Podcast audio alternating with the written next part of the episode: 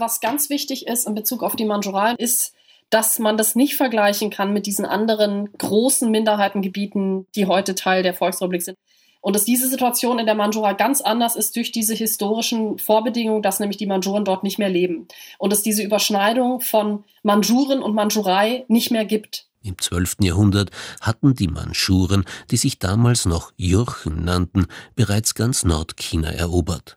Von 1644 bis zum Ende des chinesischen Kaiserreiches 1911 wurde China von der mandschurischen Qing-Dynastie regiert. Darauf weist die Sinologin Julia Schneider vom Institute Chinese Studies des University College Cork in Irland hin. Also es gab chinesischstämmige Familien, die schon ganz, ganz früh, schon zu Beginn des 17. Jahrhunderts, den ersten manchurischen Khanen gegenüber loyal gewesen waren. Und diese Familien wurden quasi integriert in dieses System. Und da konnten Chinesen in sehr hohe Positionen aufsteigen. Anderen Chinesen war das nicht so einfach möglich. Also es gab oft Quoten, sozusagen wie viele Chinesen und wie viele Mandschuren und Mongolen muss es in bestimmten Ämtern geben. Ihre Macht sicherten sich die mandschurischen Kaiser durch eine, wie sie genannt wird, simultane Herrschaft. Den Angehörigen jedes einzelnen Volkes traten sie dabei als vorbildliches Mitglied genau dieses Volkes gegenüber. Neben der Landestracht implizierte das auch Sitten und Gebräuche sowie literarische, philosophische, kulturelle und religiöse Kenntnisse. Wichtig war auch das Beherrschen der jeweiligen Etikette. Selbst das Freizeitverhalten richtete sich ganz nach dem zu besuchenden Volk.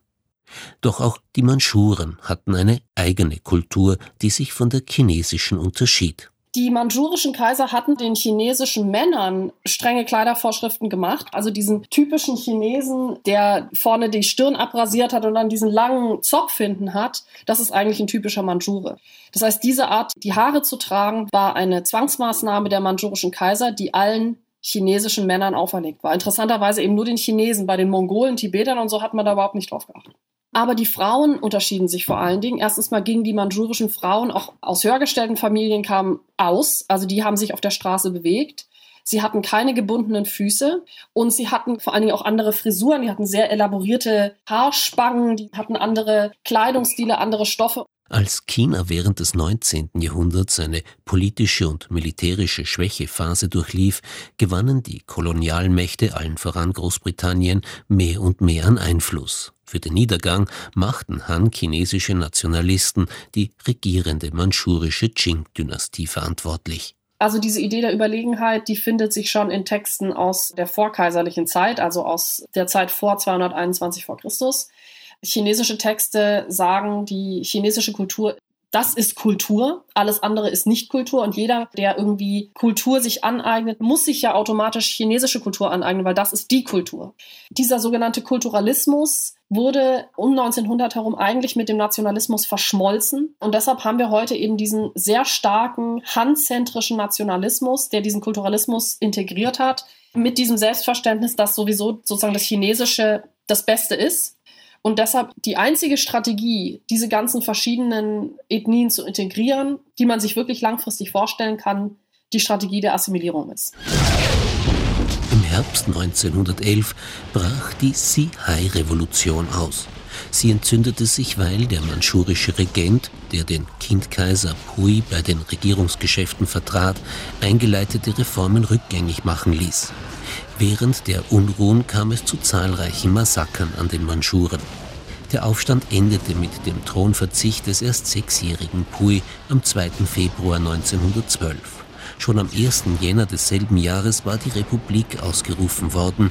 Damit endete nach 2100 Jahren das chinesische Kaiserreich. Forscher haben festgestellt, dass diese ganz bewusste Anpassung an Han-chinesisches Aussehen, Han-chinesischen Lebensstil und die Sprache vor allen Dingen auch erst nach 1911, 1912 wirklich überhand genommen hat. Und das lag an der Revolution. Mit einem nach außen hin offensichtlich Han-chinesischen Aussehen konnten sich Mandschuren vor Übergriffen besser schützen, auch wenn sie heute von den dominierenden Han-Chinesen nicht mehr zu unterscheiden sind. Die Gesamtzahl der Menschen, die sich als Mandschuren sehen, liegt bei etwa 11 Millionen. Die davon größte Gruppe mit etwa 10 Millionen lebt in der Volksrepublik China. Damit sind Manschuren die drittgrößte der 55 anerkannten ethnischen Minderheiten des Landes. Auf dem ehemaligen Siedlungsgebiet der Ethnie ist die manschurische Sprache inzwischen so gut wie ausgestorben. Fast alle Manschuren in China sprechen Han-Chinesisch. Dennoch, so Julia Schneider, gebe es Versuche, die Sprache wiederzubeleben. Eine Möglichkeit dazu bietet eine vom ehemaligen Siedlungsgebiet weit entfernt liegende Region an der Grenze zu Kasachstan weniger als 200.000 Sprecher. Die sprechen eben diesen manchurischen Dialekt, Hiebe. Die haben auch eine Zeitung. Da ist das Manchurische sozusagen tatsächlich noch im Alltag vorhanden, was für Leute, die Manchurisch lernen, natürlich eine ganz schöne Sache ist, weil die dann da mal hinreisen können. Allerdings ist natürlich Xinjiang im Moment, da kann man eigentlich nicht hinreisen, wegen der Situation mit den Uiguren, der Straflager und so weiter.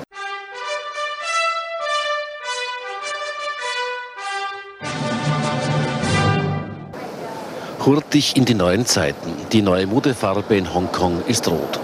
Ein australischer Rechtsanwalt, Society Löwe in Hongkong, hat zur Party geladen. Zu Ehren der neuen Machthaber ist rote Kleidung erwünscht. So berichtete ORF-Korrespondent Roland Adrowitzer am 1. Juli 1997 aus Hongkong. An diesem Tag erlangte die Volksrepublik China die Souveränität über das Gebiet. Gleichzeitig gingen damit 156 Jahre britischer Kolonialherrschaft zu Ende. An London fiel die felsige Küstenregion, die knapp halb so groß wie Vorarlberg ist, während des ersten Opiumkrieges 1841. Dazu Andrea Riemenschnitter vom Asien-Orient-Institut der Universität Zürich. Man war in London gar nicht begeistert von dieser Beute, weil man sich nicht im Klaren war, welche wirtschaftliche Bedeutung dieser ihrer Meinung nach karge Felsen haben könnte. Die politische und militärische Schwächephase Chinas nutzten vor allem Großbritannien, Frankreich, die USA, Russland und Japan. Durch den Abschluss von, wie sie genannt wurden, ungleichen Verträgen versuchten die Mächte, Chinas Souveränität einzuschränken. So wurden etwa Territorien des chinesischen Kaiserreiches zwischen 25 und 99 Jahre gepachtet, darunter auch ein Gebiet, das an die ursprüngliche Hongkonger Kolonie anschloss. Den Wirtschaftsfaktor Hongkong hat man in London eigentlich nicht sehr hoch bewertet. Dennoch im Laufe von mehr als 150 Jahren Kolonialgeschichte baute Großbritannien Hongkong zu einem internationalen Infrastrukturknoten aus. Vor dem Hintergrund des auslaufenden Pachtvertrages einigten sich die Volksrepublik China und Großbritannien 1984 Hongkong an China zurückzugeben. Das vom damaligen chinesischen Staats- und Parteichef Deng Xiaoping vorgeschlagene Modell lautete ein Land, zwei Systeme. Am Ende der mehr als zehnjährigen Detailverhandlungen sollte Hongkong für 50 Jahre, also bis 2047, eine Sonderverwaltungszone mit weitgehender Autonomie werden. Als die Joint Declaration unterzeichnet wurde, hat Beijing die Geschäftswelt beruhigt, indem er sagte, man solle sich keine Sorgen machen, das kapitalistische System werde nicht angetastet. Juristen in Hongkong haben schnell gesehen, dass, was festgehalten wurde, nicht wirklich wasserdichte Regeln für die Wahrung der wenigen demokratischen Rechte, die man hatte, also Redefreiheit und Versammlungsfreiheit und so etwas, waren. Richtig Sorgen gemacht hat man sich aber erst ab dem 4. Juni 1989 mit der gewaltsamen Niederschlagung der Studentenproteste am Beijinger Tiananmen-Platz. Besonders umstritten war bei den Verhandlungen das Wahlrecht zur gesetzgebenden Versammlung Hongkongs, dem Legislativrat. 1993 wurden deshalb die Verhandlungen unterbrochen. Im Jahr darauf erließ der letzte amtierende Gouverneur Chris Patton ein Dekret über das künftige Wahlsystem. Andrea Riemenschnitter die Reformen hat China sofort wieder rückgängig gemacht, mit dem Hinweis darauf, dass das so nicht vereinbart war. Dennoch blieben Wahlen auch nach der Übergabe Hongkongs eine Möglichkeit, um eine andere politische und gesellschaftliche Ordnung aufrechtzuerhalten, zumindest während der ersten Jahre.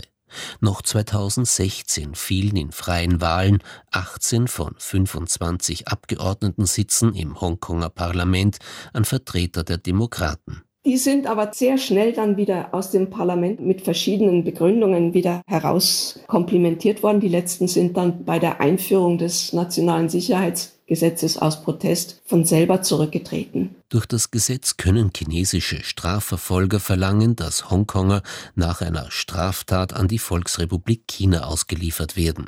Vor dem Inkrafttreten des Gesetzes 2019 war das nicht legal. Anfangs waren die Proteste gegen das neue Sicherheitsgesetz friedlich, erklärt Andrea Riemenschnitter.